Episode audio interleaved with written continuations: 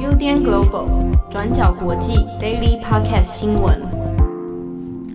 Hello，大家好，欢迎收听 UDN Global 转角国际 Daily Podcast 新闻。我是编辑七号，我是佳琪。今天是二零二一年四月二十六号，星期一。大家可能很忧郁，嗯，所以我用笑声来感染一下大家。好，好，今天星期一，我先跟大家讲几个重要新闻哦。当然，今天很多人可能上午都在看奥斯卡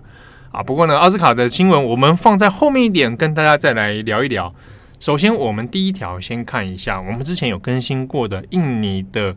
海军潜舰的事情哦。那他在二十一日的时候，因为这原本在做军事演习啊，准备试射鱼雷嘛。但是呢，没有想到就在巴厘岛的外海就失去了联系哦。那当时其实印尼军方大概就预估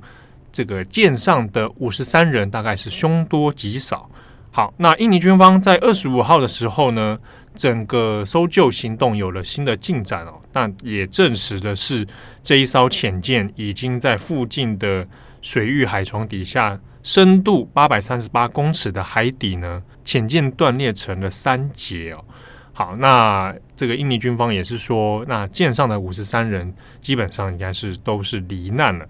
好，那这个事情我们大概稍微做更新一下，因为它的搜救行动其实也还在持续。那只是新的进度说，虽然找到了潜舰的残骸，不过呢也还没有全数打捞上来哦。目前呃已经有多个国家有。这个出面啊，愿意说协助之后的打捞工作。那同时，因为这个事故的原因到底是发生什么事情，也还有待之后打捞呢，再做相关的调查。不过呢，这一次在海底面所拍到的相关影像呢，已经有看到，比如说船锚，好，然后还有这个船头下面的一些操纵杆的一些仪器哦，那以及船尾的等等船身都有找到。那之中我们可以留意一件事情，是有救生衣。好，那这个救生衣，因为根据印尼军方的说法是，它本来其实应该是收纳在盒子里面的。啊，那如果在海底里面有看到救生衣飘出来的话，那表示当初可能有发生紧急事件，而当时的舰上人员正在要准备使用救生衣要来这个脱逃啊，来求生，但可能最后是凶多吉少，所以才会发现说有飘出来的救生衣这样子。好，那至于到底详细的失事原因到底是什么？目前其实也还不明朗。好，那有待日后打捞之后呢，才会做进一步的调查。好，那下一则新闻，我们来看一下印度。那上个星期呢，我们有提到说，印度他们单日的确诊已经来到了三十万，那就是突破了美国的记录，成为全球单日确诊数最高的国家。那到了今天，就是四月二十六号的时候，已经确定突破了单日三十五万人确诊的数字，而且这个数字还是可能在不断上升当中。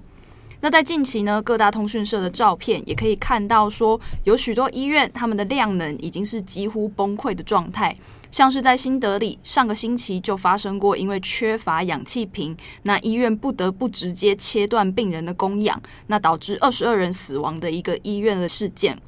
那另外呢，在包括新德里等很多的大城市，他们的火葬场也几乎都是爆满，那不间断的作业当中。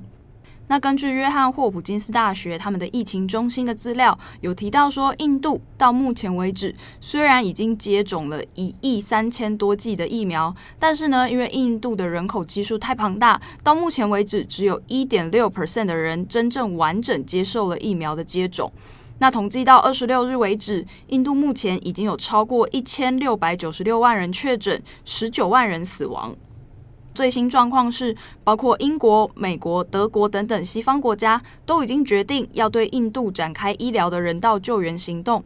美国总统拜登他在星期天的时候也发推特表示说，就像印度过去也曾经对美国提供援助一样，我们的医院在疫情初期的时候也是处于很紧张的状况。那当时印度也提供了医疗的协助，所以现在我们也会在需要的时候来帮忙印度。目前预计可能会提供美国自己多余的 AZ 疫苗，还有确诊的检验设备，还有供氧机跟呼吸器等等的医疗器材来提供给印度。那也因为疫情猛爆性的增加，有许多国家都开始封锁印度的一些进出口的措施，像是孟加拉，他们就已经关闭了跟印度的陆地边界。那目前暂定关闭的期限是两个星期。另外，澳洲也宣布将会减少百分之三十来自印度的航班。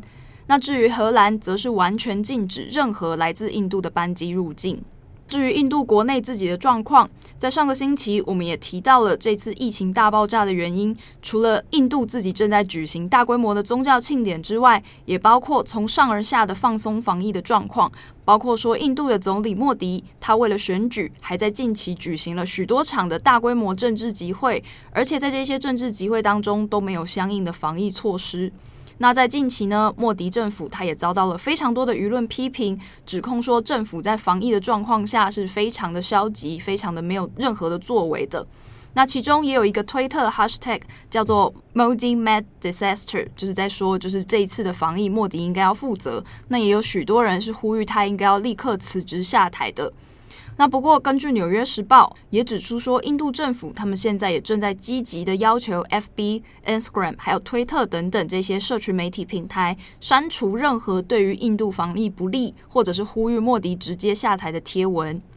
这也跟莫迪上台之后开始大幅收紧网络言论自由有关，就是像包括前阵子印度的农民改革，在当时的抗争过程中，不管是抗议者或者是新闻记者，他们在网络上的言论也都受到了严格的管制，政府也时常要求这些社交平台删除这些言论，那就让整个原本应该是很单纯的防疫的问题，变成了整个印度的政治公关问题。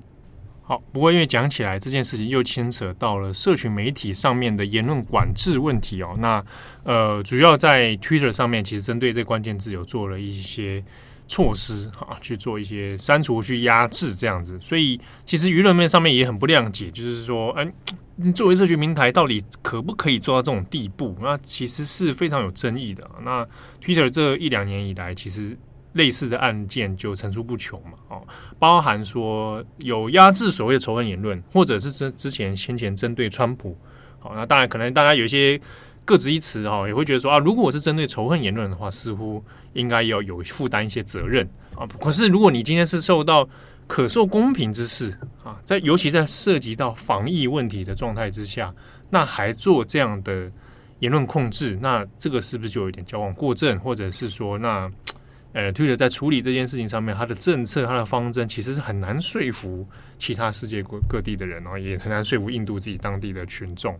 好，那现阶段印度的疫情其实的确是相当的严重哦。那恐怕在二零二一年，大家各国忧心的是说，会不会变成在二零二一年一个一大变数啊？也包含到它的单日新增的人数其实是蛮可观的，那以及它的人口移动。好，那都可能会造成下一波可能疫情的严峻状况。好，缅甸的部分呢，因为在二十四号的时候啊，就如期举行了东协的高峰会。那当然，这一个高峰会主要就是针对缅甸军政府政变以来说一连串发生的政治危机、人道危机啊，那以及越来越恶化的内部的人命伤亡的问题。好，那东协高峰会这个也是拖了一段时间了。那终于举办之后呢，在二十四号有达成了五点共识。下面呢，我们来跟大家稍微讲解一下，那中间有哪些观察点可以值得注意的哦。好，那这五个共识里面，第一个，东协说要求这个缅甸现在内部所发生的暴力呢，必须立刻停止。好，那各方必须要展现他们的武力使用的自制。好，第二是。在缅甸的各方应该要开始展开比较建设性的对话，那来寻求和平解决的方法。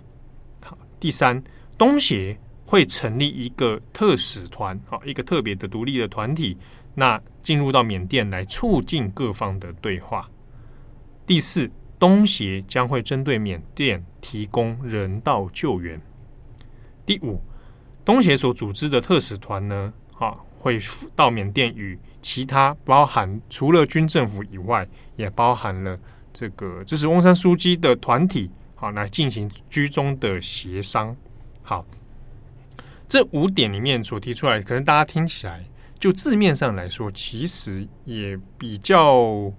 呃没有那么具体啦。哈，它其实也没有什么太多实质改变现阶段缅甸状况的内容。不过呢，就进展而言，算是取得一个小小的进步哈。那至少中间我们要提特别提的是，缅甸这个状况里面，东协将要成立一个特别的调特使团，好，然后来进驻。那用这样的方式呢，来看看能不能缓冲现阶段的问题哦。好，那之中大家其实有涉及到一些呃美感，我们要讨论的是，比如说先前在高峰会举行之前，大家可能会在意的是，如果这高峰会举行了，那邀请了缅甸军政府，邀请了敏昂莱，那是不是等于变相去成立呃去承认敏昂莱军政府的现阶段的合法性哦？那这个里面呢，其实高峰会上面其实各界观察都有去谈到这个问题。那比如说，呃，在一些外界观察里面有有谈到，有避免在高峰会上面去讲称呼敏昂莱为国家元首的身份。好，那在这里面呢，呃，包含印尼、马来西亚、新加坡，就始终是公开而且高调的说，他是拒绝承认敏昂莱的身份的，而称呼他是军事领袖。啊，军事领袖的这样的领导人的身份来参加。那么这边讲的所谓五点共识到底有什么样的效力哦？大家也其实也看得出来，这五点共识里面，虽然缅甸是抱持同意的态度，不过呢，没有看到说，假设我今天不遵守这五点共识啊，那我会发生什么事情？换句话说，我就算不遵守，我有没有罚则啊？目前是没有看见这样的讨论的。所以你有什么机制可以来惩罚？好，来去制裁违反这五点共识的状态之下，那看起目前现阶段是看不到。所以缅甸好，包括敏昂来自己是不是在这高峰会上面？那就顺着大家的意啊，我就先同意嘛。啊，他同意了之后，我之后如果违反了，我还是采取高压的镇压手段的时候，那有什么制裁手段吗？那看起来目前是看不到的哦。好，所以现阶段来说，呃，这个高峰会没有办法。马上立即见效的去解决缅甸现在发生的问题。好，那虽然至少我们讲说稍微一点进步的话，是东协找到一个呃钥匙，可以稍微去来开启说，那接下来下一步进行和平谈判的可能性哦。好，那另外就是联合国的缅甸人权问题特别调查委员会也有针对这个高峰会的结果，简单的发表了一些意见哦。不过他意见其实也说。呃，现阶段五个声明还有待观察啦。东协的参与程度能够多高，能够多有效，其实是还要观看的哦。那我们这边也可以注意一件事情是，这个五点声明里面，其实有看得出来，东协的态度有点想把这件事情哦转化成一个人道危国际人道危机来处理啊。这个有点像雷同于之前处理罗兴亚人问题的时候，那我们把它包裹在一个。区域安全里面的人道问题的时候呢，那用这样人道的角度来做一个介入的手段，啊，他就也回避掉政治军事那一块，好，但也就在于这个人道的救援方面，虽然在五点声明当中也有提出来说他会这样进行一个人道救援助哦，那通常会成立一个人道救援中心，好，但是这个东西有没有有效改变现阶段可能面临的？呃，镇压问题哦，那真的的确是有待观察。好，那最后我们聊一下奥斯卡。奥斯卡在今天台湾时间的二十六号上午。其实颁奖速度还蛮快的，嗯，因为这次中间的很多表演节目都取消，然后他们座位也都是按照那个 social distance，对啊，分 分的蛮远，对对对。然后好像有说，因为是奥斯卡属于电视录影节目，所以在节目里面大家可以不用戴口罩，但是录影完之后，大家所有人都必须要戴口罩。对，所以今天如果你有看到一些转播片段的话，才注意到，哎，怎么有些人好像就是一 一副没没事的样子，就坐在那个位置上面。好，那这一次的呃得奖里面。基本上，《游牧人生》就是最大赢家了。嗯，好，《游牧人生》你看了吗？对，我看了，我看了。啊，小说你也看了？对，它其实不是小说，它算是有点像人类学的那种田野调查的报道报道文学这种感觉。对对对，我们之前中央国际也也做了他们的书斋嘛。对对对。对，那《游牧人生》拿到了最佳影片、最佳导演，对，然后最佳女演员法兰西斯麦朵曼。对，所以是这一次奥斯卡的最大赢家。那赵婷导演赵婷。这个真的，我自己也是觉得蛮了不起的啊！因为刚好接上上 上礼拜的我们的重磅广播，她现在等于是继李安之后第三位，第三位，然后她是第二位女性导演，第二位女性导演，对对对，这个东西就开始微妙了。你如果去看今天，因为之前赵婷不是被中国开始抵制吗？啊，说她辱华嘛。那中国今天的微博、微信，因为其实中国这一届就没有直播了啊，那。微博、微信上面的讨论度当然就是相对降低非常非常多啊，包含热门排行榜或者关键字搜寻就几乎是没有了。但是当然还是有人会在做一些呃转文啊，或者写说哇恭喜赵婷啊等等。之中我看到几条我觉得蛮有趣的，他说恭喜赵婷成为首位中国导演。嗯，然后那一瞬间我想到，OK，所以李安在你的世界观里面，OK 不是中国导演了。我就想哇，你这个发言会不会也有点辱华呢？而且我还看到蛮多人都是截他的那个得奖感言，就是他在讲说很谢谢，就是他他自己是在中国成长到某个年纪嘛，哎、对，对，对，对对对，然后他也有小时候有读《三字经》。然后他特别真的三字经，真的三字经不是脏话。对，然后他很感谢里面其中的第一，他一直谨记在心，就是其中第一句叫“人之初，性本善”。然后他就用就是念出了这一句话，这样，然后再解释说他的意思就是相信每个人一出生的时候本性都是善良的，这样。然后很多人就转发这一段，就说他们觉得就是还是感觉到很感动啊，就是他还记得中国的那个，在中国现在就尴尬啊。但是，当然其他在国际其实也觉得蛮就蛮 OK，而且他这段发言也。也蛮 OK 的啊，就是其实就讲人人性本善的一些感言嘛，等等啊，只是今天在在中国的环境里面就，就他的状态就比较特殊一点啊，那包含说，你看李安后来得奖之后的一些事业发展，对比如果赵挺现在的状态之后要在中国里面发展，其实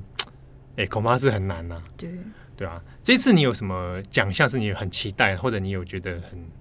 很很看好意或者意外的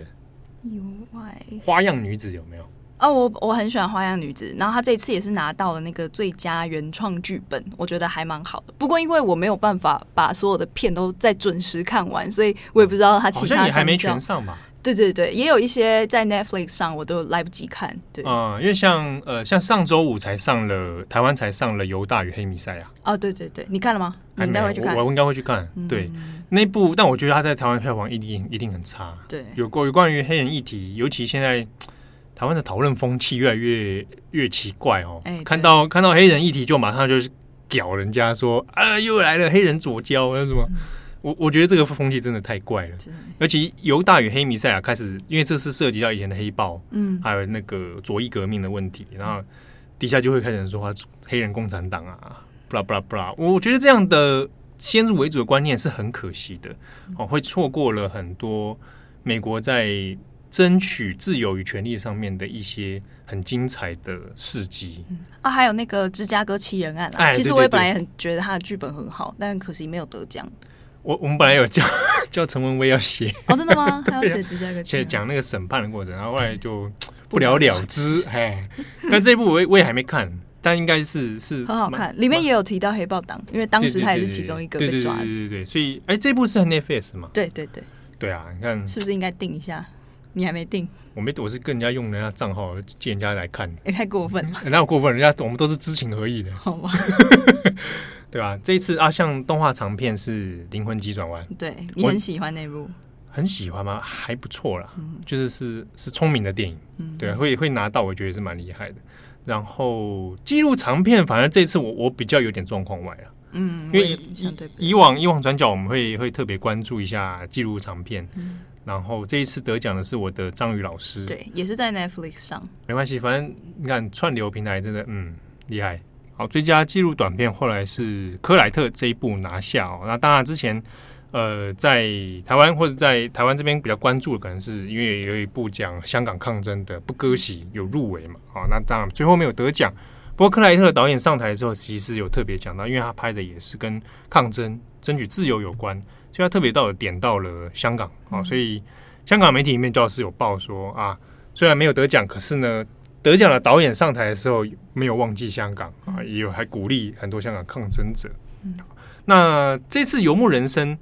这个其实是蛮蛮有可观性的，嗯啊，而且在各方面技术上面，包含导演上面，其实有蛮多值得讨论的地方。对，如果大家有时间的话，其实我还蛮推荐大家可以去找杰西卡·布鲁德，就是那个他的人类学的那个调查的那本原作，不能说是小说啦，就是原原本的那个报道文学来看，嗯、因为其实。你在看电影的时候，如果你两个都有看，你会感觉到赵婷的改编是还蛮有意思的，因为他就放了很多当时这个作者他去做人类学调查，就是真的他自己也开了一台那种旅行车，然后去跟着其他的这些流浪的旅行车车居族，他把他们叫就住在车子上的人，他们会说自己不是